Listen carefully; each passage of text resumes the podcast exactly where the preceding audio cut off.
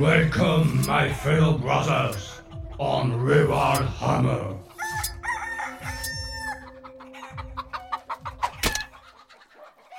Bienvenue les amis, bienvenue sur Rural Hammer, le wargame bien de chez nous. Donc Rural Hammer avec son premier numéro de Faction Focus, où on va se concentrer sur une faction en particulier de l'univers de Warhammer 40 000. Un Faction Focus un peu euh, emblématique euh, de la série qui, viendra. Car pour ce premier, eh bien tout simplement, je vais choisir euh, ma faction de cœur devant l'éternel, celle par laquelle j'ai commencé le jeu, celle que je joue toujours actuellement, celle, disons, qui prend le plus de place sur les étagères. Donc j'ai nommé les Blood Angels. Alors les Blood Angels, hein, les fils du sang, euh, qui est donc ma faction, on va dire, euh, favorite. J'aime toutes les factions, mais celle-ci, c'est celle par laquelle j'ai commencé, c'est celle qui me suit depuis bientôt 30 ans. Donc voilà, j'étais plus ou moins obligé de commencer par celle-là. Remontons le fil du temps. Comment s'est déroulée la découverte euh, de ce chapitre-là, euh, qui est désormais devenu, euh, je pense, une des factions les plus jouées de, l'univers 40 000 Eh bien, c'était en 1996 avec le codex Ange de la mort de Warhammer 40 000 V2. Donc oui, c'est bien ça, hein, de, mémoire, c'est 1996. Euh, j'avais donc 13 ans. Et donc, bien, c'était le premier codex de Warhammer 40 000 que j'ai acheté. Donc, faut savoir à l'époque que Warhammer 40 000 était bien, bien derrière euh, Warhammer Battle en termes, euh, en termes de tout, en termes de popularité, de vente, etc. Et donc, c'est véritablement à partir de la V2 euh, que les choses se sont emballées pour arriver à une V3 qui arrivait un peu sur, euh, dans, la petite sphère Game Workshop comme un, peu un raz-de-marée. Et donc, les codex V2 étaient d'une générosité euh, sans pareil. C'était des sacrés bouquins qui avaient une certaine austérité, c'est-à-dire que tout était en noir et blanc mis à part bien sûr les pages couleurs dédiées en fait à la section Heavy Metal, hein, les petites euh, démos de peinture de l'équipe euh, Heavy Metal. Et donc, ce codex Ange de la Mort, eh bien, il regroupait à la fois les Blood et les Dark Angels. Euh, tous les deux, en fait, étaient unis au sein du même ouvrage, avec, bah, c'était deux listes d'armées dans, le codex, tout simplement. Et donc, bah, la, la magie a opéré assez directement. c'était un codex, mais immensément riche en lore, immensément riche en illustrations. Et euh, voilà, ne serait-ce que, euh, disons, la, couverture euh, de l'ouvrage signé Geoff Taylor, qui a fait énormément d'illustrations devenues assez célèbres hein, dans l'univers de, de 40 000. rien que ça, si vous voulez, le premier contact visuel était, était fabuleux. ça mettait en scène bien un chapelain de la Compagnie de la Mort, suivi naturellement de, tous ses sbires. Et donc, euh, à la lecture du codex, on en prenait plein la gueule en termes d'illustration. Franchement, ça a été vraiment pour moi euh, l'âge d'or euh, de la présentation en fait par Warhammer 40 000. Ça a été aussi les débuts finalement du virage grimdark qu'allait prendre le jeu pour sa V3. C'est qu'on on avait des illustrations vraiment vraiment qui, reflétaient vraiment ce, ce côté Moyen Âge technologique. C'était c'était très cracra. Mais donc ça, c'était plutôt la partie en fait dont John Blanche avait le secret. Et on avait également euh, les, plus grands héros de, ces chapitres mis en scène là par Mark Gibbons. Et Mark Gibbons, enfin, que dire Franchement, ces illustrations-là, qui, qui, sont souvent présentées en, sur une seule page, hein, pour en savourer tous les détails, ces illustrations, elles continuent en fait euh, de perfuser l'imaginaire de, Game Workshop. La, preuve en est qu'en fait, ces illustrations euh, sorties euh, donc il y a presque 30 ans servent de design à la création de nouvelles figurines. On l'a vu récemment, par exemple, les nouvelles figurines de Méphiston, d'Asmodai, de Azrael. Toutes ces figurines-là sont directement inspirés des illustrations de Mark Gibbons qui, a, qui, qui l'a fait il y a presque 30 ans. Donc voilà, ce, bouquin quand même, c'est un peu un, petit morceau de légende. Hein. Il, est fabuleux. Euh, le lore est vraiment terrible. Enfin, j'ai, souvenir d'une petite nouvelle mettant Asmodai en fait euh, euh, en scène dans ses activités d'interrogateur chaplain. C'est juste terrifiant. on s'en rend pas compte, mais putain, ce mec, c'est la mort incarnée. Hein. Il est vraiment, il est vraiment fou. Et chaque en fait, chaque personnage emblématique de ces deux chapitres ont droit à leur petit lore, à leur petit fluff, à leur petite nouvelle, que ce soit les Martes, Ticho, Dante, etc. Tout le monde y a droit. Je vais pas revenir en fait sur ce qu'étaient les règles d'armée à l'époque, parce qu'honnêtement c'est trop loin derrière moi. Je vais pas vous raconter quel était le gameplay euh, Blood Angels en V2, je pense que tout le monde s'en fout. Il faut juste garder à l'esprit que le jeu était immensément différent euh, de maintenant. Pour, vous donner un exemple simple, euh, la sauvegarde d'armure Terminator, c'était 2 +, mais sur 2d6. 2 plus sur 2d6. C'est-à-dire que si vous preniez un pruneau de PA-1, vous deviez réussir 3 plus sur 2d6 pour tanker. Voilà, c'était un autre temps. C'était un temps où les véhicules, en fait, on devait leur allouer les dégâts euh, sur les flancs, sur l'arrière, sur les chenilles. Enfin, euh, tirer sur un rhino à l'époque, c'était compliqué, je vous jure. Hein. Euh, on pouvait avoir plein de résultats. À l'époque, on pouvait avoir des véhicules immobilisés, par exemple. Bref, ça, je ne vais pas revenir là-dessus. c'est trop loin. On s'en fout. Le jeu a changé 27 fois depuis. Et donc voilà, ça, appartient au passé. On va se concentrer plutôt bah, sur le lore, sur euh, comment a évolué le lore Blood Angel. Et donc là, euh, à l'époque de la sortie de ce codex, on reste en fait sur des choses assez factuelles, c'est-à-dire la description de tous les grands héros du chapitre. Euh, on fait le parallèle naturellement avec ce qu'a été l'hérésie d'Horus. voilà, nous on, a, on joue un chapitre quand même qui a pour principale caractéristique euh, d'avoir un Primark qui, s'est fait buter par, euh, par le champion du chaos de l'époque. Hein. Donc euh, ça c'est tragique et c'est ce qui définit justement toute la tragédie liée à notre, notre chapitre. Et donc concernant le lore Blood Angel, eh bien il est tout simplement passionnant.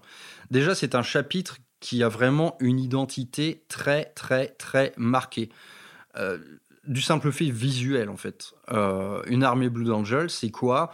C'est une espèce de marée rouge, euh, noire et, dorée. Donc voilà, on est vraiment dans le truc sang et or. Donc à la fois la violence et à la fois la gloire quelque part. Et on a en fait des unités qui vont euh, incarner certains aspects, soit les plus sombres du chapitre, tels la compagnie de la mort, donc là qui est qui est noire comme l'enfer, quoi, ou la, la garde sanguinienne qui, toute de doré vêtue, incarne vraiment ce, côté parangon angélique euh, directement hérité de Sanguinus. Donc le lore en fait est à l'avenant de la richesse visuelle de l'armée. C'est qu'on on oscille vraiment entre gloire, destruction, violence. Il y a, les Blue Angels ont aussi ce côté euh, très euh, impliqué dans l'artisanat. C'est-à-dire que c'est un chapitre qui, qui, mise un peu, un peu comme les empereurs Children à l'époque de la Grande Croisade qui misent beaucoup sur le, sur le style. ils vont ils vont s'amuser à beaucoup en fait pimper leurs armures euh, de doré. Il y a comment y adjoindre des parchemins, des reliques, tout ce qui est en fait très présentatif euh, va être euh, adopté par, par, les Blue Angels. La raison pour laquelle ils s'adonnent beaucoup aux arts et globalement à la culture, bah, c'est tout simplement qu'ils ont besoin de se calmer les petits pères. Du coup, parce que ce chapitre est d'entrée, en fait, il a été maudit, c'est-à-dire dès sa création, avant même la Grande Croisade, donc euh, à l'époque de la 9e Légion, dès sa création, ce chapitre est maudit. Il présente des tares génétiques très sérieuses. Et ce chapitre, en fait, enfin, cette légion, elle a changé au fil du temps. Et quand on remonte le, fil de l'histoire, parce que le lore Blood Angel, en fait, c'est considérablement enrichi par rapport, euh, par exemple, à, cette immense parenthèse narrative qu'est l'hérésie d'Horus. Durant l'hérésie d'Horus, on en apprend beaucoup au fil des romans, au fil des White Dwarfs. Euh, on en apprend beaucoup, en fait, sur l'histoire de la 9e Légion. et surtout telle qu'elle a été, euh, tandis qu'elle n'avait pas encore trouvé son primarque. Et ce qu'elle a été, bah, les gars, euh, on n'est pas, dans, on pas dans, dans, le roman à l'eau de rose. Il s'agissait tout simplement d'une légion d'années euh, qui était mise volontairement par l'empereur en dehors, en fait, des, des, plus grands théâtres d'opération. La neuvième, on les envoyait tout simplement mourir on les envoyait sur des, sur des affrontements, vraiment les affrontements de l'impossible. Euh, ils ont beaucoup œuvré en fait sur, euh, euh, contre des xénos. Mais des xénos, voilà, comme on n'entend plus parler aujourd'hui, mais des xénos vraiment vénères, quoi. La 9e Légion, dès sa création, s'est illustrée, entre guillemets, par des actes d'une violence vraiment terrible. C'est-à-dire que les pertes étaient aussi élevées dans les rangs de l'ennemi que dans la population impériale en fait. Et il y a des actes insensés qui ont, qui ont, qui ont remonté vers les autres, euh, vers la haute administration de Terra et des trucs vraiment pas jolis. Donc on se nourrissait des vivants, on buvait le sang de ses victimes. La 9e Légion à l'époque, c'était ça, c'était des actes odieux commis sur tous les théâtres d'opération. Donc ça, c'est remonté aux oreilles de l'empereur et volonté a été faite bah, d'envoyer ces foufous-là euh, se battre là où il n'y avait que peu d'espoir. Mais cette neuvième bah, a commencé à déjouer tous les pronostics, c'est-à-dire que elle a remporté des victoires, mais vraiment des victoires totales, pour lesquelles naturellement elle n'a jamais été euh, couverte de gloire, euh, car le prix à payer était trop fort, c'est-à-dire que les, les dommages collatéraux étaient immenses on a reporté des, actes, mais d'une violence insensée. Et donc la, la neuvième a continué ce petit bout de chemin-là. Euh, elle a mis en place ses propres rites, donc en fait des rites vraiment euh, tout droit sortis du, petit catalogue du cannibalisme. Quoi, c'est vraiment on, boit le sang, on mange la chair, on devient plus fort. Donc voilà, là, pour, pour remonter un peu à, à l'anthropologie de, de, cette culture-là, ça se passe vraiment dans, dans la pré-civilisation humaine. Quoi. Hein. On, trouve en fait ce type de croyance, par exemple, euh, dans, dans l'Inde plurimillénaire. C'est que le, cannibalisme était parfois vu comme euh, une espèce de, communion spirituelle euh, avec le mort dont, son, dont on se repaissait de l'âme. Et voilà, bah, la neuvième a suivi ce, ce petit bout de chemin sanglant jusqu'à la rencontre avec son primarque. Et bon, là, si vous voulez, on attaque ce qui, pour moi, est, euh, est le plus emblématique, en fait, dans l'histoire des Blue Angels. C'est que Sanguinus, ah, que dire de Sanguinus, naturellement, c'est euh, c'est le grand champion, en fait, Sanguinus. Bon, voilà, là, c'est objectivité zéro, mais pour moi, naturellement, il a toujours été le plus grand primarque, euh, que ce soit en compétences martiales, que ce soit en, en, beauté de l'âme quelque part. Et en fait, que ce soit en tout et que ce soit en présentation, qu'est-ce que vous voulez de plus? Le mec est un ange. Euh, c'est un ange qui fait 4 mètres de haut, qui est super baraqué, on dirait un chanteur de hard rock. Enfin voilà, il... Sanguinus, c'est Sanguinus. Il est absolument euh, parfait sur tous les points. Mais il partage en fait avec ses frères génétiques cette espèce de sombre sauvagerie qui demeure en lui et qui, dans l'histoire, va parfois se réveiller. Mais la rencontre du primarque avec ses fils, donc naturellement, on l'avait tenu au courant en fait des actes innommables commis par, euh, par ses fils génétiques. Lui, en fait, plutôt que de leur faire la leçon, à, sa première rencontre avec sa légion à ses pieds, le mec, qu'est-ce qu'il fait? Il s'agenouille et il se présente à eux finalement comme euh, leur égal. Et donc la 9e Légion, tout d'abord surprise en fait, elle qui s'attendait plutôt à un commandant, on va dire, euh, qui les remettra dans, l'autorité, eh Sanguinus finalement non, a pris ses fils euh, comme s'ils étaient les siens, comme s'ils les avaient toujours connus. Et de toute manière, ses fils en fait partagent beaucoup de ses traits physiques.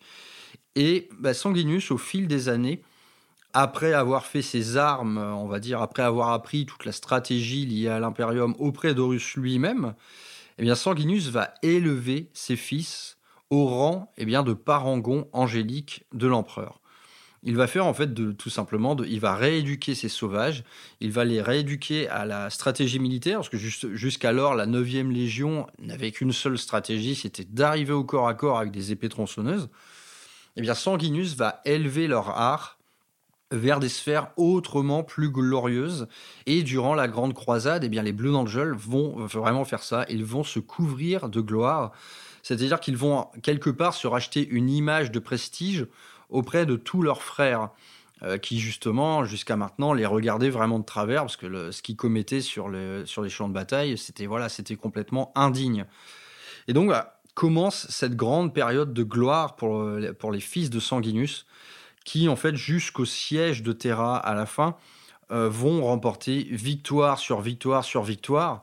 Et Sanguinus est un des seuls primarques, je pense, à, à fédérer autour de lui. C'est-à-dire qu'il n'a pas vraiment d'ennemis euh, dans les rangs de ses frères. Il n'y a, pas d'inimitié. Il y a, il, voilà, il, s'impose de lui-même. En fait, tout le monde le, tout le monde le prend pour qui il est, c'est-à-dire une espèce de champion là qui, qui descend du ciel et qui, euh, voilà, qui, qui, qui est la manifestation physique de toute la gloire de l'impérium. Et l'empereur lui-même est réellement très proche en fait de Sanguinus. Il en tient avec lui une relation que, n'ont pas forcément les autres. Quoi. Même Horus, même Horus lui-même, le premier primarque, le premier fils retrouvé, ne jouit pas euh, de toute de, tout, toute en fait l'amitié réelle euh, et sincère qui règne entre, entre l'empereur et Sanguinus. Donc voilà, Sanguinus, il est vraiment dans tous les petits papiers. Il est, euh, voilà, c'est l'ange, c'est le grand ange. Et donc, on arrive naturellement, eh bien, à la chute de Sanguinus, qui à l'issue du siège de Terra, eh bien, trouve la mort. Donc ça, pour ça, on en apprend beaucoup, par exemple, dans la dernière série de livres euh, qui, quelque part, va, conclure l'hérésie d'Horus. Il serait temps quand même. Donc la série Siège of Terra, où naturellement, bah, à moult reprises, c'est un peu le Sanguinus show. Quoi.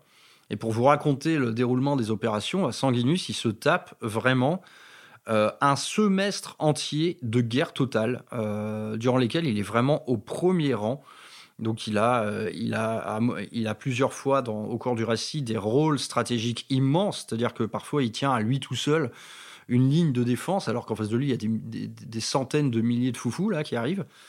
Et donc bah, là, les heures de gloire, euh, c'est simple, c'est incessant. Quoi. Voilà, j'ai souvenir d'une sortie de Sanguinus au spatioport de la Porte des Lions où, le mec, si vous voulez, il y a une légion titanique qui arrive, donc les défenseurs, ils commencent à flipper. Bon, euh, faut, se replier sur la deuxième ligne, euh, etc. Euh, là, ça pue. Sanguinus, il est là. non, t'inquiète, frère, je vais faire une petite sortie. Eh ben, il fait une petite sortie. le mec, résultat, il, one-shot un, titan warlord et annihile en fait toute sa petite cohorte de titans warhounds. Voilà, Sanguinus seul il va tellement vite que les gens ne, peuvent pas le prendre sur cible. Il remonte en fait la colonne du Titan Warlord en sectionnant toutes les, toutes les conduites qui lui, euh, qui lui donnent la vie. Euh, bon voilà, ça c'est Sanguinus quoi. Si vous voulez, il one shot du Titan et les faits d'armes euh, comme celui-ci sont nombreux. Et donc Sanguinus, bah, à l'issue de ce semestre de, de combat terrible où il fait face principalement à, à, la Death Guard, aux Iron Warriors il est couvert de sang, enfin le mec il en peut plus. Et naturellement, bah, c'est un semestre durant lequel il commence à percevoir sa propre mort. Il commence donc pas parce que Sanguinus est, est assez omniscient. C'est un des, un des seuls primarques avec euh, Conrad Cours à avoir des visions de l'avenir. Et lui, bah, il doit composer avec le fait euh, de discerner sa propre mort à venir. Et il se bat en fait avec ça dans le cœur pendant un semestre. Semestre au cours duquel c'est lui qui tient finalement le dernier bastion avant l'entrée du chaos dans, le, dans la, zone Sanctum, donc le, dernier rempart, en fait, le rempart delphique, le dernier rempart du palais de l'empereur. C'est lui qui tient à lui seul la porte d'éternité. Et donc là, on parle d'une journée de combat durant laquelle il affronte, enfin, il réaffronte Kabanda. Donc Kabanda, qui est vraiment la, némésis des Blood Angels, c'est un champion de, de cornes, donc euh, élevé au rang de buveur de sang. Et ce jour-là, il a, scellé un pacte avec Korn, comme quoi il devait prendre 500 bah, âmes de ce chapitre maudit qu'il déteste tant. Donc Sanguinus affronte Kabanda, Loxy euh, assez facilement, et presque tout de suite après, eh bien, il fait face à Angron. Et là, le combat contre Angron, donc là, plus épique, tu meurs. Sanguinus finit par l'emporter en lui arrachant du crâne en fait ses crocs de boucher, ce, qui lui, ce qui donne à Angron en fait une douleur mais absolument insoutenable. Mais bah, il se prend quand même à l'issue du combat l'énorme en fait lame démon euh, d'Angron au travers du bide. Et c'est dans cet état-là qu'en fait il va aborder le Vengeful Spirit, rencontrer Horus alors qu'il est déjà blessé à mort. Avant ça, il affronte également en fait deux compagnies entières de Sons of Horus. Enfin voilà, la mort de Sanguinus, finalement, elle vient conclure un énorme, une énorme épopée de combat euh, de laquelle il ressort vraiment en très très très mauvais état. Et bon, j'ai toujours à l'esprit ce dernier entretien qu'il a avec l'empereur en fait avant de avant de se téléporter sur le vaisseau, du, enfin, sur le Vengeful Spirit. C'est, tellement tragique. Enfin, la mort de Sanguinus est tellement tragique. Et à ce titre, euh, on peut, euh, on peut dire que Dan Abnett, dans, dans l'écriture de son dernier roman, donc La fin et la mort, volume 2, eh bien, euh, il nous fait voir avec énormément de cruauté ce qu'est la mort de Sanguinus. Il finit réellement le corps broyé, il est défiguré, il, lui manque un œil et tout. Enfin, c'est vraiment une catastrophe. Ah putain, la petite larmichette. Hein. La petite larmichette euh, à l'issue de ça. Et donc, bah, de la mort de Sanguinus, finalement, découle toute la malédiction du chapitre. Donc, ce qu'on appelle communément la soif rouge, en fait, qui est plutôt la, on va dire, là, c'est pas lié du tout à, la mort du primarque. C'est quelque chose qu'ils ont en eux depuis le tout début. C'est tout simplement d'ordre génétique. Cette espèce d'accès soudain à la violence, cette envie d'en découdre, cette envie de, se projeter dans les rangs ennemis au mépris de sa propre vie, donc qui est nommée dans le jeu et même en termes de règles la soif rouge. Eh bien, la mort du primarque va ajouter une couche à ça c'est que ses fils génétiques vont, depuis sa, à, partir de sa mort, partager tout simplement les dernières visions du primarque, les dernières visions qui en plus sont horribles. Et eh bien, quand un fils de Sanguinus euh, voit ça dans ses rêves, dans son subconscient, parfois ça, ça ne marche plus. Il déconnecte total et il devient fou furieux. Et donc ça, on appelle ça la rage noire. Et donc la rage noire, qui a donc lieu après le décès du, primarque euh, aimé, eh bien, la rage noire, elle va donner, euh, elle va en fait bouleverser un peu euh, la temporalité du chapitre. idem pour ses stratégies de combat, son organisation chapitrale. Donc tout va changer pour les, pour les Blue Angels après la mort du primarque. Déjà, on a naturellement la fin des légions, donc la fin de force de 100 000 hommes, comme l'a voulu Robot Gilliman pour donner lieu en fait à des chapitres. Et donc un chapitre de Blue Angel, bah, c'est tout simplement 1000 Gugus, donc c'est pas bien nombreux. Et on verra que durant toute son histoire, eh bien le, chapitre va plusieurs fois flirter avec l'extinction. C'est-à-dire qu'un effectif également, évidemment faible comme celui-là, eh bien, il, va être souvent malmené, euh, sans compter que le, le il a plutôt vocation, euh, disons, euh, il est un parangon de vertu il va plutôt euh, avoir tendance à agir un peu au mépris de sa propre vie. C'est vraiment le, don de sa vie dans la doctrine Blue Angel est très importante, ce qu'on appelle le sacrifice de l'ange. Donc naturellement, ben, ce chapitre va être particulièrement malmené. Je pense que dans les, dans les légions existantes, il est celui qui a, qui a, qui a le plus en fait salement morflé. Et donc bah là, on part pour 10 000 ans. 10 000 ans de combat euh, jusqu'à la cicatrice maledictum qui coïncide euh, pour les Blue Angels avec l'invasion de leur propre monde Baal par la flotte ruche euh, Léviathan. C'est un peu la croisée des chemins. Et durant ces 10 000 ans, eh bien, l'organisation chapitrale va évoluer. Les, les, malades de la rage noire vont devenir des combattants. Donc, ils vont, on va tout simplement repeindre leur armure en noir et les projeter au sein même des combats les plus désespérés. Et donc ça, c'est la compagnie de la mort.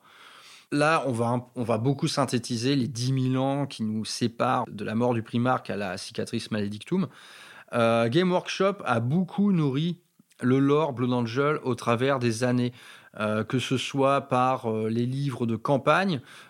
voilà, moi j'ai souvenir des bouquins, par exemple Angel's Blade, euh, qui raconte comment euh, une compagnie entière de Blue Angel a été affectée par la rage noire. Donc de mémoire, c'est la cinquième euh, qui est menée par Astorat. Donc on va suivre en fait cette compagnie entière qui est désormais maudite, qui vont finir aux prises avec les World Eaters de mémoire. On a également euh, la petite euh, section euh, éveil psychique, donc là où, qui nous parle pas mal de, Méphiston. Méphiston est un personnage qui a, été pas mal mis à l'honneur au travers de plusieurs romans. Donc là, on est clairement dans la catégorie un peu roman de gare. Franchement, ça casse pas des briques, ça reste toujours sympa parce que Méphiston est un personnage, je pense, qu'on aime tous mais voilà, bon, il y, a, à boire et à manger, disons, dans, le, dans tout le lore Blue Angel qui, suit un peu ces 10 000 ans d'histoire.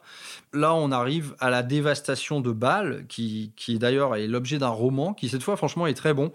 Donc, où là, tout simplement, c'est l'avant-garde de la flotte ruche Léviathan, c'est-à-dire celle qui est mise à l'honneur en V10, qui vient trouver euh, le système euh, Bâle et donc qui, commence à commettre bah, l'irréparable, parce que la, flotte ruche Léviathan est une putain d'horreur. Et là, c'est simple, à l'issue de l'affrontement sur Bâle des Blue Angels et de tous ses chapitres successeurs, c'est-à-dire qu'en fait Dante a réuni absolument tous les chapitres successeurs Blue Angel pour défendre leur monde chapitral. À l'issue de ce conflit, eh bien les Blue Angels, ils sont presque éteints. Honnêtement, il reste un dernier carré d'archi-vétérans au sein de la forteresse monastère. Euh, il, y a des, il y a des chapitres successeurs entiers qui ont été annihilés, où vraiment il n'y a, a, plus le moindre survivant. Néanmoins, ça reste une victoire pour le Blue Angel, mais ça s'est payé à un prix extrêmement fort. Il ne reste en fait que quelques personnages iconiques, euh, quelques gardes d'honneur, quelques vétérans, quelques gardes sanguiniens, mais en gros l'effectif, il est mais il est mais affreusement diminué. Et donc c'est à l'issue en fait de cette bataille que euh, Robert Gilliman et sa croisade euh, Indomitus viennent trouver Dante, euh, lui donnent cette première livraison de, Primaris, de, Space Marine Primaris, qui viennent naturellement bah, pile au bon moment regonfler les, les effectifs du chapitre. Et donc, bah, si vous voulez, tout ça coïncide. on a l'ouverture de la cicatrice Méladictum, la venue euh, du fils vengeur, le, primarque euh, qui est rené quelque part. Et donc, bah, l'histoire des Blue Angels s'arrête un peu là pour l'instant. On n'a pas eu vraiment de, euh, de, choses supplémentaires à se mettre sous la dent en termes de lore. Mais bon, voilà, on garde quand même à l'esprit que le chapitre est clairement dans une situation assez terrible en termes d'effectifs. donc désormais, il se met naturellement à créer ses propres Space Marine Primaris. Donc bon, on peut compter quand même sur un, sur un petit regain, regain d'effectifs de ce point de vue-là. Et donc, assez peu de choses à se mettre sous la dent côté lore depuis. Euh, jusque Dante, en fait, a participé à, à retrouver le, lion. C'est un, un, peu lui qui remet le, lion en contact avec, son, avec sa forteresse monastère, donc le roc. Donc ça, on, assiste à ça dans Arcs of Omen, la série de, la, série de bouquins euh, un peu narratifs, la série de Boarding Action, hein, le, jeu Boarding Action, auquel je n'ai pas joué d'ailleurs, peut-être euh, peut-être à regret d'ailleurs. Mais bon, du côté lore, eh bien, euh, ça nous donne à peu près ça. Donc, franchement, je n'ai fait vraiment qu'effleurer en surface le lore Blood Angel. J'ai oublié plein de choses. je n'ai pas parlé de tous les personnages. Là c'est simple, un petit podcast n'y suffira pas. Donc maintenant, on va passer un peu au côté jeu sur table. Alors, une armée Blood Angel sur table, c'est quoi? Eh bien, c'est une armée déjà qui visuellement a un impact euh, certain. On n'est pas sur un schéma un peu austère comme peuvent l'être par exemple la Raven Guard ou les Iron Hands. On est sur quelque chose qui, en, simple terme de couleur, t'en met plein la vue. C'est du sang et de l'or, tout simplement. C'est une armée qui a vocation, j'ai envie de dire, en termes de modélisme, à être un peu pimpé au maximum. Faut pas trop se contenter. Euh, voilà, si vous montez un kit, par exemple, d'intercessors d'assaut, euh, c'est un peu triste. En Blue Angel, on va avoir envie d'avoir des épaulettes, euh, des ornements d'armure beaucoup plus travaillés. Donc ça, je ne peux que vous encourager, si vous êtes joueur à Blue Angel, à vraiment mettre le paquet sur l'ornement. Ils aiment ça, les fils du sang, ils aiment être pimpés, ils aiment être glorieux, il faut que ça en mette plein la vue. Et de manière assez naturelle, en fait, une armée Blue Angel en met plein la vue. Donc c'est une marée rouge, une marée de sang, avec beaucoup en fait de points d'or, quelques escouades qui incarnent finalement bah, là le côté doré dans son intégralité, parce que là on a, là on a vraiment euh, des escouades d'anges venus du ciel. On a des escouades extrêmement mortelles qui sont tout de noir vêtues, et on, on va pouvoir également se lâcher Euh, en fait, on peut se lâcher dans tous les domaines en Blue Angel. Vous, ne serait-ce qu'en termes de véhicules, vous avez des véhicules vraiment emblématiques. Donc, vous pouvez avoir un train de notes atteint par la rage noire. Ça, je veux dire, rien que ça, c'est énorme. Euh, c'est un des seuls chapitres également qui a un Dreadnought Librarian. On a quand même beaucoup, beaucoup, beaucoup d'unités iconiques dans ce codex, et notamment les personnages. Les personnages, ils en mettent également plein la vue, que ce soit un prêtre sanguinien avec une armure d'os, que ce soit un chapelain compagnie de la mort. Euh, les Blue Angels font une, nette place également aux Psykers, donc là, qui, qui, eux vont avoir une armure bleue. Enfin bref, une armée Blue Angel assez naturellement. Eh bien, euh, ça a de la gueule, ça a de la gueule tout simplement. Donc, moi, je trouve que voilà, ça, c'est sur un champ de bataille, ça a toujours euh, une tronche terrible. Et abordons maintenant le gameplay. Eh bien, le gameplay Blue Angel, euh, il peut paraître finalement assez basique. C'est tout simplement une armée qui a une appétence naturelle pour le corps à corps, pour l'assaut. Et bah, finalement, le gameplay principal Blue Angel, c'est quoi? C'est qu'il faut charger. Et donc, il faut naturellement, en termes de règles, essayer euh, d'optimiser ses charges. C'est quelque chose qui peut paraître assez basique. Donc, naturellement, avant d'arriver à la charge, le but du jeu, c'est également de, s'épargner trop de tirs ennemis. Donc, Typiquement, franchement, euh, depuis que j'ai repris la V9, le, le gameplay Blue Angel, bah, il consiste tout simplement à jumper de couvert en couvert avant d'impacter au corps à corps. Donc naturellement, pour faire ça le plus efficacement possible, on va avoir tendance à jouer des choses qui vont vite. Et euh, bon, on va pas se mentir, l'ossature principale euh, d'une armée Blue Angel, tout, ce sont tout simplement des élites avec des réacteurs dorsaux. C'est ce qu'on a envie de jouer le plus. C'est ce qui est, je pense, le plus iconique. Euh, voilà, votre compagnie de la mort, naturellement, faut la jouer avec des réacteurs. Enfin, on va pas les foutre à pied, ces gens-là, ça n'a, aucun putain de sens. Donc voilà, on est sur un gameplay finalement vraiment simple, quoi. Et j'ai envie de dire qu'il peut paraître simpliste. Euh, c'est que, honnêtement, c'est un gameplay qui peut être assez lassant. Moi, durant la V9, finalement, j'ai fini par m'en lasser à tel point que je me suis mis à jouer les Blue Angels avec des variantes différentes. Par exemple, je me suis fait une armée 100% euh, composée de Terminator ou et de Dreadnought. Je me suis fait une autre armée avec beaucoup de blindés. J'ai fait une autre armée très axée finalement sur l'infanterie primaris, donc avec tous les nouveaux types de châssis, que ce soit Phobos, Gravis, etc. Bref, en fait, il faut varier les plaisirs, tout simplement. Et justement, euh, les détachements, les nouveaux détachements de la V10, eh bien, nous, nous encourage à ça. Donc, naturellement, en tant que collectionneur Blue Angel, j'ai une armée absolument euh, assez, euh, assez nombreuse. Euh, je pense que je dois, je dois commencer gentiment à flirter avec les 10 000 points. Et ben justement, moi j'aime beaucoup finalement varier les plaisirs. Et donc à ce titre, eh bien le détachement qui est sorti avec l'index, donc le, détachement Sons of Sanguinus, donc celui qui met, qui met évidemment en avant le côté bah, justement élite corps à corps des Blue Angels, bien ce détachement, je le trouve un peu no brain, c'est-à-dire qu'il vous propose allez, un plus un force, une plus une attaque. Bon. En, fait, voilà, c'est facile, quoi. Ouais, ok, c'est facile. Bon, déjà, le plus un force, euh, son efficacité est somme toute relative, parce que dans, le système de jeu actuel, bah, avoir plus un en force ne vous permet pas tout le temps d'avoir un plus un bless. Donc là, bah, il y, a des caps pour les, enfin, il y a des unités pour lesquelles le cap peut être intéressant. Par exemple, vous avez des Blade Guards qui passent de force 5 à 6. Donc là, naturellement, vous allez mieux blesser des, unités ennemies euh, très costauds du type euh, Terminator Death Shroud. Au hasard, hein, je me les tape souvent, ces mecs-là. J'ai un peu une dent contre eux. Mais euh, voilà, ce détachement, finalement, on en fait assez vite le tour. Je trouve que pour l'heure, il n'est pas d'une grande richesse. Et bah, typiquement, moi, en V10, les bleus dans le jeu, je vais plus avoir tendance à les jouer en Gladius ou alors en, avec, le, détachement Première Compagnie, qui est assez mal aimé pour l'instant, mais je suis pas forcément d'accord, mais je le trouve plutôt cool. Euh, donc voilà, finalement, euh, avec votre armée de Blue Angel, naturellement, euh, vous allez avoir envie de jouer le plus Blood Angel possible. Donc voilà, de faire une, tout simplement une liste assez fidèle au narratif du chapitre.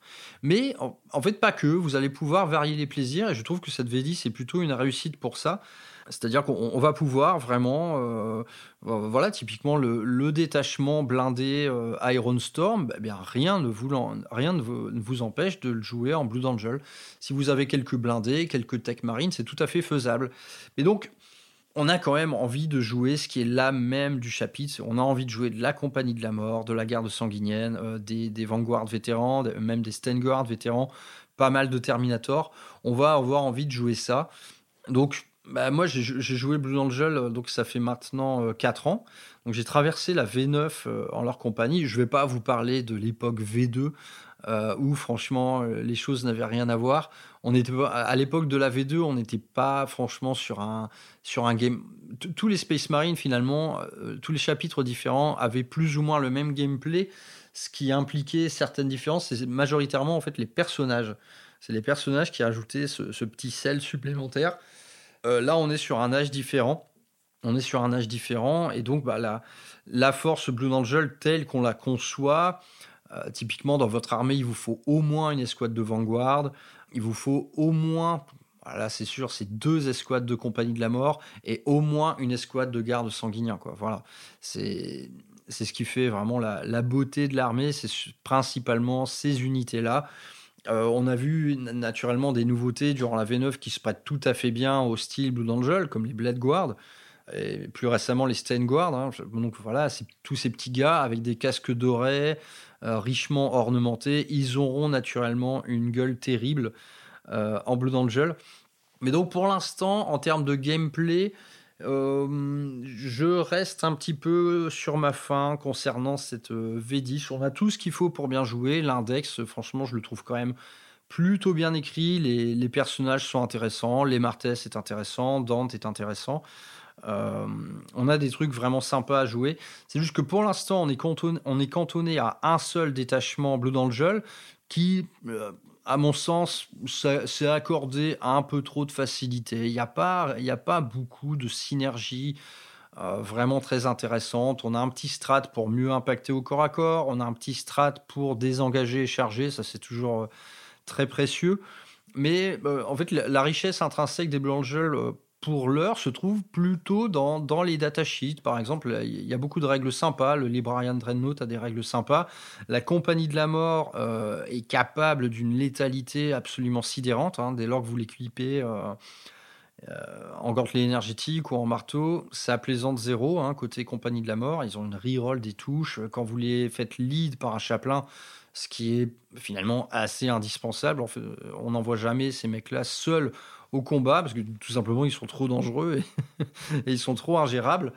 Euh, donc voilà, on a quand même une bonne dose de personnalité euh, possible à mettre dans ces listes. C'est juste qu'en termes de, richesse de détachement, pour l'instant, c'est pas terrible. Donc, que nous réserve cette V10 pour les détachements à venir? Honnêtement, euh, sincèrement, j'en vois pas trop. Quoi. Un détachement très axé compagnie de la mort, bah là, c'est possible. C'est-à-dire qu'on on peut jouer une armée compagnie de la mort avec des dreadnoughts, avec des mecs à réacteurs, avec d'autres en rhino. Ça, ça peut être vraiment très sympa.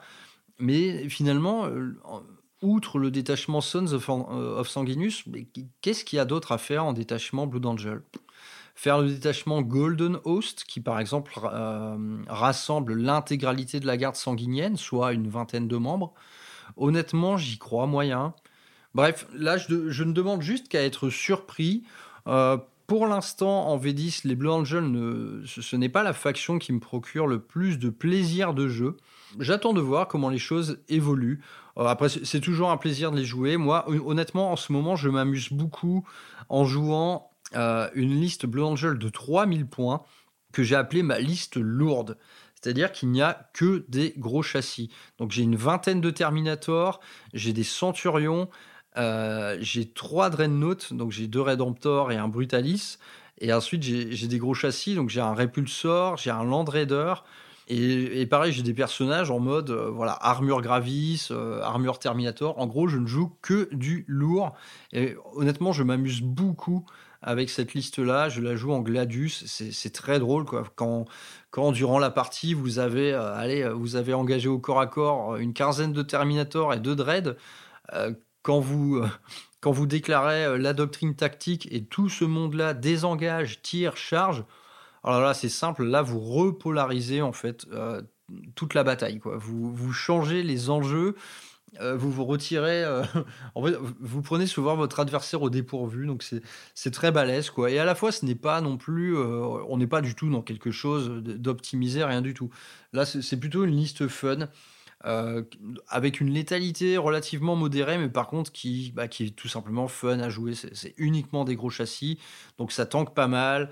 Euh, c'est beaucoup plus mobile qu'on ne le pense grâce au système de doctrine. Enfin, moi, je m'amuse beaucoup euh, avec cette petite liste Gladius. jusqu'à maintenant en V10. Donc voilà pour le gameplay Blue Angel. Bah, en fait, malheureusement, il n'y a pas grand chose à, à en dire. Faut charger, tout simplement. Faut impacter au corps à corps. Il euh, faut avoir des petites unités satellites pour faire des secondaires. Donc moi j'utilise par exemple des incursors pour ça. J'adore cette unité. Donc voilà, le gameplay Blue Angel, j'ai envie de dire, c'est un gameplay qui convient pas mal finalement à un joueur débutant. Parce que c'est pas, pas compliqué à jouer comme par exemple de la Raven Guard. Non, on est vraiment sur quelque chose d'assez primaire. finalement, c'est le même gameplay qu'à peu près toutes les armées d'assaut. Hein. Prenez le gameplay, par exemple, World Eaters, bah, ça vole pas bien haut non plus.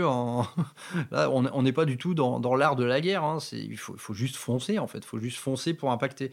Donc Blood Angel, euh, j'en profite pour dire ça, c'est que c'est plutôt une armée séduisante pour bah, une première armée.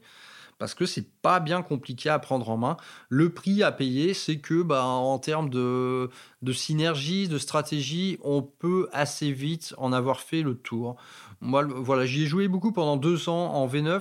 Après, j'ai commencé à délaisser au profit d'autres factions, quoi, où je trouvais euh, qu'il y avait plus d'enjeux, plus de manières de jouer différentes. Mais ne boudons pas notre plaisir. Les Blue Angels, ça reste toujours fun à jouer. La V10 vous, vous offre le, moyen de les jouer de manière différente, donc c'est très cool. Alors désormais, on va commencer à, à parler un peu de peinture, de modélisme. Donc en gros, voilà, comment, on fait une armée Blue Angel, quoi. Donc, côté modélisme, eh bien, euh, je vais revenir sur ce que j'ai dit précédemment, c'est que je ne peux que vous encourager euh, à faire de la conversion. De la conversion, en fait, qui ne sera pas bien compliquée, parce qu'il s'agit juste, finalement, de faire de l'ornement. Euh, c'est-à-dire que vous allez avoir envie d'orner vos armures au maximum. Donc là, évidemment, en 2024, on est à l'ère du print 3D. Donc, j'ai envie de dire, quoi de plus facile euh, Des kits de conversion Blue Angel, vous allez en trouver des dizaines et des dizaines. Euh, vous avez absolument tout ce qu'il vous faut à portée de main. Euh, des épaulières, des boucliers, des casques, des capes, des épées reliques, des gantelets, des... Il y a absolument tout. Tout est possible. donc bah, là, j'ai envie de dire, les, les, moyens sont simples. Quoi. Vous faites votre petit shopping de STL. Donc c'est rarement des trucs qui coûtent bien cher, quoi. Et ensuite, bah, vous vous trouvez un imprimeur, il y en a forcément un pas très loin de chez vous qui vous fera des prints de bonne qualité. Donc soyez exigeants là-dessus. Hein. Et bah, ensuite, bah, vos kits un peu standards, Primaris, euh, etc., eh bien, ils, vont naturellement gagner énormément en personnalité. Donc là, je viens d'aborder, je viens de dire le mot Primaris. Le problème à l'heure actuelle qu'on a en Blue Angel, bah, c'est qu'on a encore des unités qui n'ont pas franchi ce Rubicon. Et donc des kits existants comme euh, la Compagnie de la Mort ou la Garde Sanguinienne ne sont pas encore primarisés. Franchement, je pense que ça va arriver euh, au fil de cette V10, donc pas d'affolement. Ça sert à rien d'acheter. Enfin, franchement, acheter du Firstborn euh, maintenant, c'est un investissement euh, qui, n'aura pas de, qui sera assez mauvais. Hein. ce sera un, mauvais, un mauvais investissement. Donc bah, rangez votre frein, les kits vont finir par arriver. Voilà, récemment, on a eu Dante qui est sorti dans sa version Primaris et je pense que ce sera le cas de, de beaucoup d'autres personnages. On peut s'attendre à un prêtre sanguinien primarisé, on peut s'attendre à un nouveau sanguinor, on peut s'attendre à les Martes. Franchement, c'est pas le choix qui manque. Je pense que tout ça va arriver au compte-goutte et que les nouveautés V10, c'est obligé que ce soit la Compagnie de la Mort et la Garde sanguinienne. Ça ne peut pas être autre chose. du moins, je l'espère. Donc moi, dans, moi, finalement, il y a trois ans, quand j'ai commencé à monter cette armée, bah, en fait, j'ai refusé de jouer des Firstborn, tout simplement parce que l'échelle ne me convenait pas. Ça me faisait chier d'avoir des mini-marines, en fait, côtoyer des, des gars assez grands comme les Blood Guard. Donc en fait, je me suis amusé tout simplement à primariser ma propre garde sanguinienne, ma propre compagnie de la mort. Donc là, des, des conversions beaucoup plus lourdes, quoi. C'est-à-dire que pour les Pour la compagnie de la mort, j'ai utilisé par exemple des cordes Rivers ou des cordes d'intercessors d'assaut sur lesquelles bah, tout simplement j'ai greffé euh, des bits, euh, soit du kit Firstborn, soit des bits que j'ai fait imprimer en 3D. Donc euh, j'avais, franchement un kilo de, de bits 3D à l'époque. Donc j'ai primarisé un peu tout ce petit monde, ça a été beaucoup de travail. J'ai également primarisé ma garde sanguinienne et pour ce faire, j'ai utilisé des corps, des, des de Stormcast Eternals, donc les Retributors Stormcast. Là, ça a été, oh, ça a été très, très, très compliqué. c'est à ce jour, je pense, l'escouade qui m'a demandé le plus de taf. Donc, tout simplement, en matière de, modélisme, je n'ai pas d'autre consigne euh, que de dire, mais foutez-en partout. Customisez vos mecs au maximum. Euh, prenez le maximum de liberté. Euh, ne vous contentez pas des kits tout faits. par exemple, votre kit Blade Guard, franchement, les boucliers, vous allez avoir envie de, les changer pour d'autres. Donc voilà, donnez le maximum de personnalité à votre armée Blue Angel, et ça passe pas forcément par des conversions très compliquées. Le simple fait de changer d'épaule, de tête, de bouclier, voilà, vous y êtes. Vous rajoutez quelques gris-gris, des petites gouttes de sang un peu partout, et vous allez être naturellement sur quelque chose de, touffu, sur quelque chose de riche visuellement, et, tous ces petits tous ces petits bibits là, bah en fait ils vont euh, ils vont naturellement avoir vocation à être peints en or. Mettez beaucoup d'or dans votre armée Blue Angel. Franchement, c'est ce qui lui donne ce côté vraiment élite, ce côté glorieux qui sera tempéré par le, par le rouge très vif et le noir euh, très sombre, quoi, euh, qui incarnera plutôt ses penchants morbides. Donc c'est très cool. Euh, aller à l'équilibre entre le rouge, le noir et l'or. Et naturellement, pour ça, eh bien, on va passer sur la, partie peinture. Donc la partie peinture, eh bien, bah, c'est simple, hein. vous avez trois couleurs, comme dit précédemment, noir, sang et or. Et donc, bah, j'ai envie de dire, comme tout Space Marine, euh, pour peindre en fait des armures énergétiques, votre meilleur pote, ça va être plutôt l'aéro. Donc, on peut naturellement faire la recette traditionnelle Game Workshop au pinceau euh, qui consiste à prendre bah, le fameux Mephiston Raid et de faire ensuite les petits ajouts de layer via le Evilson Scarlet, euh, euh, Fire Dragon Orange de, mémoire, etc., etc. Donc avec la technique, disons, à plat de couleur, franchement, on a des armées Blue Angel déjà très riches visuellement. Moi, je trouve que le Mephiston Red est un petit peu terne comme sang. J'aime bien aller vers un rouge beaucoup plus vif. Et c'est pourquoi moi j'ai jeté mon, dévolu sur euh, le contraste balle red. Franchement, à ce jour, je trouve que c'est le rouge le plus pétant que j'ai eu dans les mains. Euh, toute gamme confondue, hein, que ce soit chez AK, Valero, euh, Scale 75. Ce, ce, rouge, la contraste, il est vraiment fabuleux. Mais bon, naturellement, euh, faire de l'armure énergétique au pinceau à la contraste, c'est pas terrible, hein, c'est pas fait pour ça. La contraste a plutôt vocation à peindre des choses les plus organiques possibles. Bah voilà, une armure avec des, grands aplats, euh, c'est pas vraiment euh, fait pour ça. Donc, bah moi, pour peindre du Blue Angel, je peux vous conseiller que de faire de l'aéro. Donc, les, techniques finalement sont simples. Euh, finalement, une armée de Space Marine, c'est peut-être l'armée la plus facile euh, quand on veut s'initier à la peinture sur aérographe.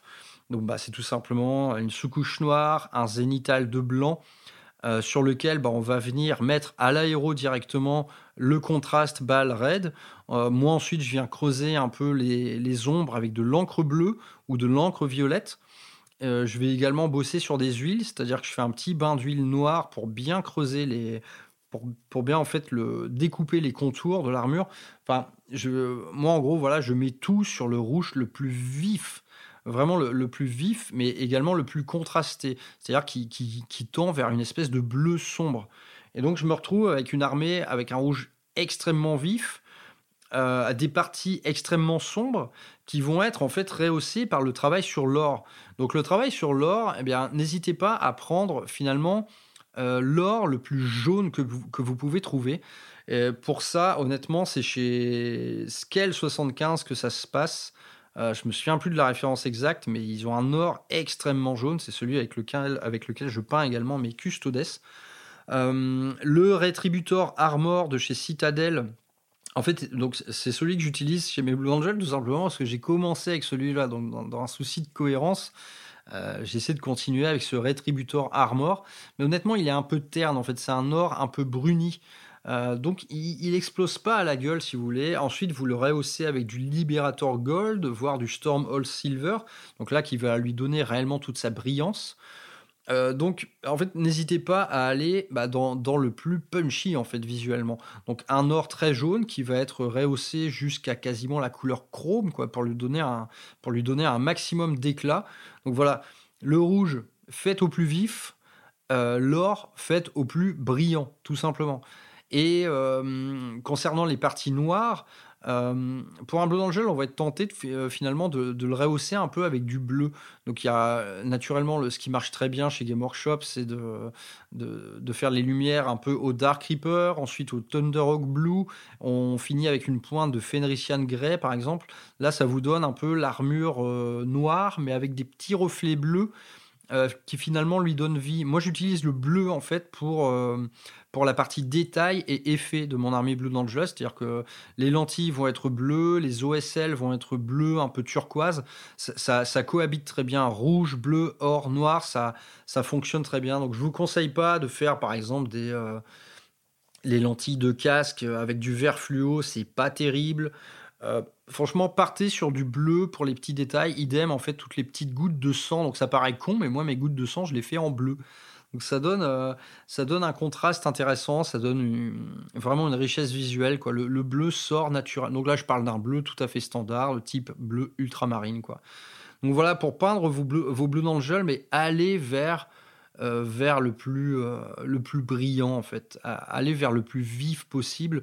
Ne faites pas un rouge tout terne, ou alors tout simplement euh, donc là, moi, je pars sur une armée bleu gel. Moi, c'est le cas de mon armée à moi. Euh, mon armée bleu gel, elle est tout droit, en fait, sortie de la douche, quoi. C'est-à-dire que je n'ai pas fait de withering, je n'ai pas fait du tout de grimdark, ni, euh, ni la moindre trace d'usure, quoi. Moi, ils ont des armures vraiment flambant neuves, c'est-à-dire, ils sortent vraiment du vestiaire. J'ai voulu, voilà, c'est la, première année, la première armée que j'ai faite lors de ma reprise du hobby en 2020. Et bon, voilà, j'ai pas voulu pousser non plus le délire à, un niveau. Enfin, voilà, j'ai pas voulu faire du cracra quoi pour une première armée. Depuis, euh, je commence à en faire, mais euh, ça concerne d'autres. Donc voilà, des Blood Angels sortis de la douche le plus vif possible, l'or le plus brillant possible. Et donc, pour parvenir à ça, naturellement, il y a plein de techniques, mais c'est vrai que pour faire un beau rouge d'armure énergétique, ah, naturellement, sans aéro. Euh, ce sera plus chaud quoi. Donc voilà, n'hésitez pas. On reparlera plus tard euh, chez Rural Hammer de la peinture sur aérographe. Euh, en fait, je vais essayer clairement de faire un peu de propagande vis-à-vis de cette technique. Euh, on aura l'occasion, je pense, d'en reparler. Mais bon, pour le blanc gel, donc côté modélisme, faites-en des caisses. Côté peinture, eh bien, faites-en des caisses aussi. C'est une armée qui doit vraiment péter sur une table. Ça doit péter visuellement. Euh, vous allez affronter en fait finalement des, des armées parfois au style assez austère, que ce soit euh, la Death Guard, que ce soit la Black Legion, que ce soit... Euh, il y, a beaucoup, y a beaucoup d'armées en fait qui vont être sombres dans cet univers. Bah, vous, en fait, prenez le truc à contre-pied, soyez le plus brillant possible, le plus impactant visuellement mettez-en des méga caisses. Quoi. Jouez sur des conversions simples, mais mettez-en beaucoup. Et vous aurez bah, une armée Blue Angel, euh, tout simplement, qui, qui sera énorme, quoi. Vraiment, visuellement, ce sera énorme. Et donc, bah, pour conclure euh, ce premier Faction Focus, euh, je vais vous parler bah, tout simplement de ma propre armée, de quoi elle est composée.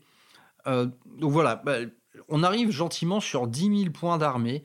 Euh, donc ces 10 000 points, en fait, ils m'offrent une latitude assez extrême en, fait en termes de gameplay. C'est-à-dire que j'ai par exemple une douzaine de Blade Guard, une vingtaine de Terminator, une dizaine de Sten Guard, une vingtaine de Vanguard. Donc là déjà, vous voyez que j'ai une ossature euh, vraiment très lourde en, termes d'élite. Donc tout ça, c'est première compagnie, donc ça peut être joué avec le détachement euh, qui lui est dédié. Honnêtement, qui est très sympa. tout le monde l'a regardé de travers à sa sortie. Clairement, euh, oui, on est, c'est pas du tout le détachement le plus fort. Mais honnêtement, il est très jouable, il est très sympa. Donc, et donc, j'ai quand même un noyau d'infanterie comme ça qui me permet de le jouer. Donc, beaucoup, beaucoup, beaucoup d'élite. Donc voilà, très doré, très pimpé, etc. Et euh, j'ai ensuite un, autre énorme lot d'infanterie bah, que j'ai principalement hérité de la boîte Indomitus. Quoi. Donc ça, je vais avoir euh, une vingtaine d'intercessors d'assaut, je vais avoir deux escouades d'Eradicators, deux escouades d'Inceptors, une escouade d'intercessors lourds, euh, deux escouades d'incursors, trois escouades d'intercessors avec bolter, enfin bref, une bonne, bonne marée d'infanterie euh, qui, elle, aura plutôt tendance à jouer le détachement Gladius, quoi, à être au cœur d'un détachement Gladius. Mais en fait, là, c'est simple, en fait, dans ces troupes-là, c'est je pioche suivant mes besoins, quoi. Si j'ai envie de jouer un peu euh, une armée nombreuse, bah, je vais un peu diminuer les élites pour prendre plus d'infanterie comme celle-là. Et hum, du côté ensuite, euh, attaque rapide, là j'ai pas grand-chose. Euh, j'ai, bah, à part des Inceptors et quelques motos, j'ai vraiment pas grand-chose. C'est des unités que je sors assez rarement, malheureusement. Je trouve pas. en gros, je préfère jouer des réacteurs, quoi, tout simplement. Tout simplement ça. Et ensuite, du côté des blindés, eh bien, j'ai trois Dreadnought, donc j'ai deux Redemptor, dont un que j'ai mis aux couleurs de la Compagnie de la Mort, même s'il n'y a pas encore les vraies règles pour l'instant. Et là, je viens de terminer eh bien, un Brutaliste, euh, donc là que j'ai converti avec un kit 3D très sympa. Euh, là qui incarne vraiment, j'ai envie de dire, l'esprit Blue Angel, un, énorme Dreadnought ornementé de partout, euh, qui a deux énormes tatanes. Donc là, clairement, en fait, quand on le voit visuellement, lui, il a qu'une vocation, c'est à te rentrer dans l'art. Donc, pareil, en, termes de règles, il est un petit peu bof pour l'instant, mais je, prends quand même beaucoup de plaisir à, le jouer. Euh, voilà, les, les Dreadnoughts, c'est toujours cool, quoi, franchement. Et ensuite, ben, j'ai un Land Raider, Crusader, j'ai un Repulsor, et en termes de blindés, ben, je pense qu'on a fait le tour. Oui, c'est pour moi la liste Blue Angel, ça n'a pas vocation non plus à, recueillir un parking. Il y a des choses qui me font envie en termes de gameplay. J'imagine bien, par exemple, une escouade d'Infernus euh, dans un impulsor. Euh, pourquoi pas développer un petit peu également la partie Phobos?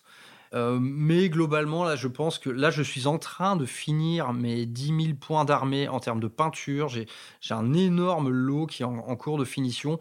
Mais je pense que finalement, les seuls ajouts que je vais avoir après ça, eh c'est tout simplement des unités iconiques. Naturellement, quand ils vont refaire la garde sanguinienne, primariser la compagnie de la mort et tout, je vais tout vouloir. C'est une évidence. J'en ai déjà beaucoup. Ben là, j'en aurai, aurai encore plus. Hein. C'est le jeu.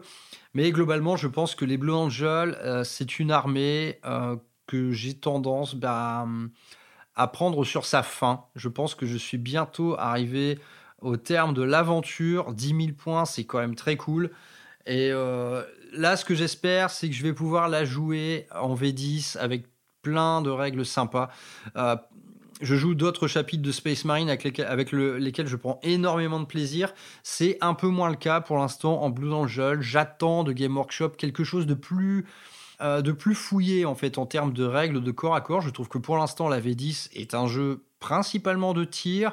Les armées de corps à corps sont plus malmenées, elles, elles jouissent moins en fait d'un panel stratégique étendu, mais euh, je garde la foi.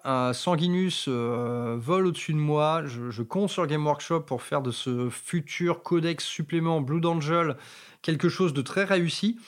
Euh, et honnêtement, j'ai toute confiance en eux. Je pense que on, va bien s'amuser en Blue Angel. Donc, et eh bien voilà, c'est la, conclusion de ce premier Faction Focus dédié eh bien, à mon chapitre de cœur devant l'éternel. Euh, j'espère que vous aurez apprécié cette petite émission. N'hésitez pas à laisser un mot. Est-ce que vous jouez Blue Angel? Comment vous jouez Blue Angel? Faites-nous péter des liens vers vos travaux en Blue Angel. Et je vous dis bah, à une prochaine. Donc c'était c'était Brother Maxou. Retrouvez-moi sur Instagram sur ma page peinture Brother Maxou Painting. Et je vous dis à plus tard sur Rural Hammer, le wargame bien de chez nous. Ciao les mecs